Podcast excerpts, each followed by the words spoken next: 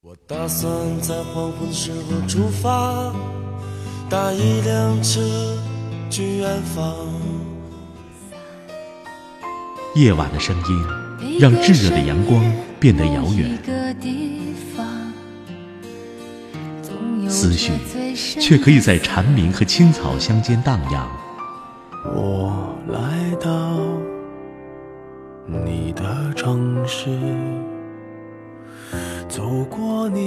微信收听拿铁磨牙时刻。爱是什么？我还不知道。拿铁味道，素描一段时光。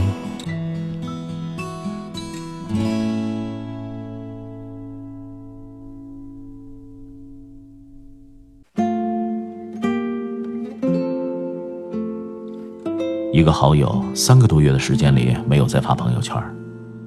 时光匆忙，我也是在偶然翻看微信好友的时候才想起他，然后点进他的头像，发现上一个状态停留的时间还是几个月以前。那是一张桌子和一杯咖啡，而那家店是我们去了好多年的地方。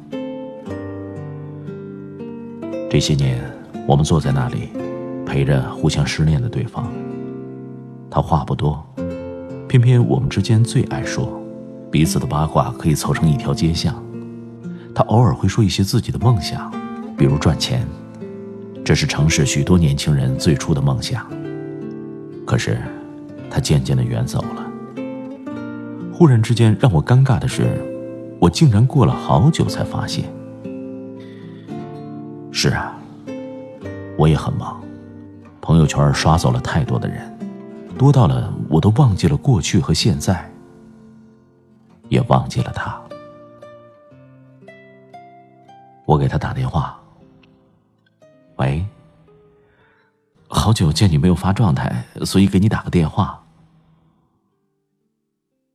其实我一直在看你的朋友圈，最近我在做微商，怕刷爆了你的朋友圈，从今以后连朋友都没法做了。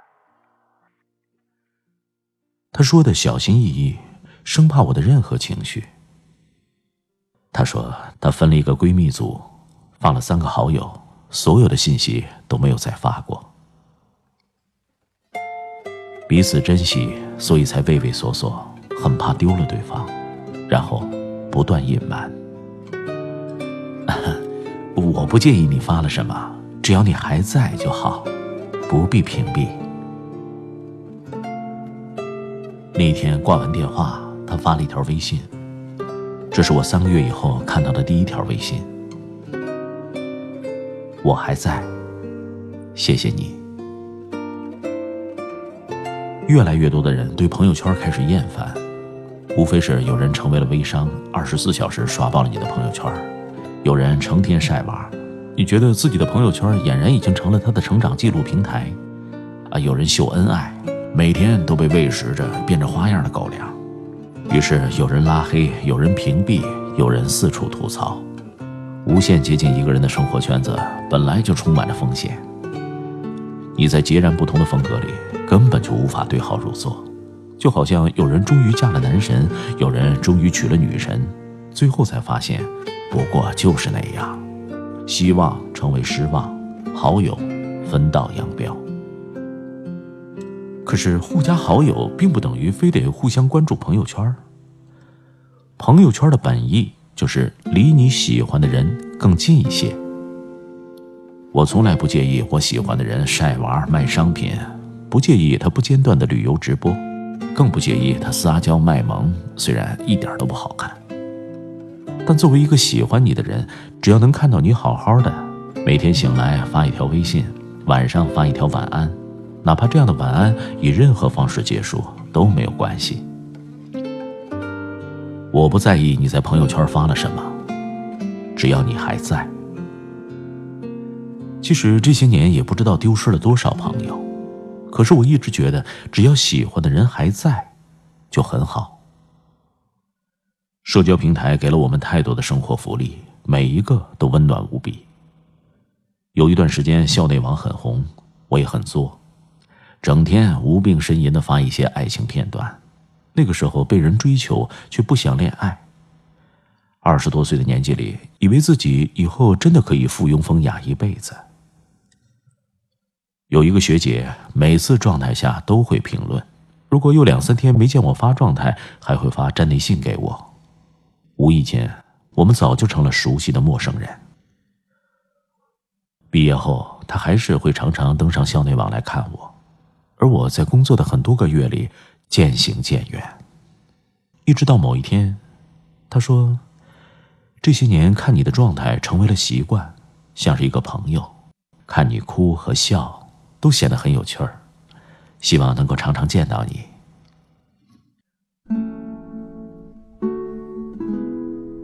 工作以后开始沉稳，虽然微博、微信都没来，可是越来越不愿意发有趣的段子，害怕有人说。为什么那么大年纪了，还一副犹犹豫豫作死的样子？学姐在留言里写着：“没关系，你爱发什么都可以。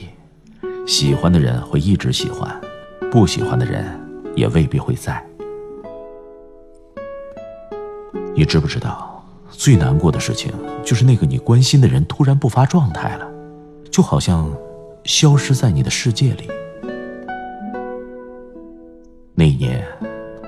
一个比我小两届的学妹去世，因为癌症。她的社交圈停留在了某一天，没有人再来发，也没有人再清空。而我，也真的很怀念。曾经，一个朋友偷瞄了我的朋友圈，问我，为什么满屏的微商却没有拉黑？我说还有二十四小时晒娃的呢，又有什么关系呢？拉黑了一部分，剩下的人是我喜欢的人，他们哪怕发着微商的信息，也真的没有关系。至少我知道他们现在在做什么，未来会做什么，哪怕夸夸其谈，我都不介意。我不屏蔽不拉黑，就代表了我喜欢你的一切。朋友圈是个商店，别人可以选择进入不进入。你也可以选择他们能不能进入。一旦你进入了我的空间，事实上就是一种默认，以及喜欢着你的喜欢。早就习惯了这样一种状态，一个人的时候都喜欢人的生活，就好像依旧在身边，活灵活现的样子。谁还会在车水马龙的世界里，每天二十四小时守着对方的日月星辰？连偶尔的问候都显得难能可贵。多亏了朋友圈，让我知道每一个喜欢的身边人。各位，请不必介意。当你在我的朋友圈生龙活虎，就是最好的向往。因为我知道你在。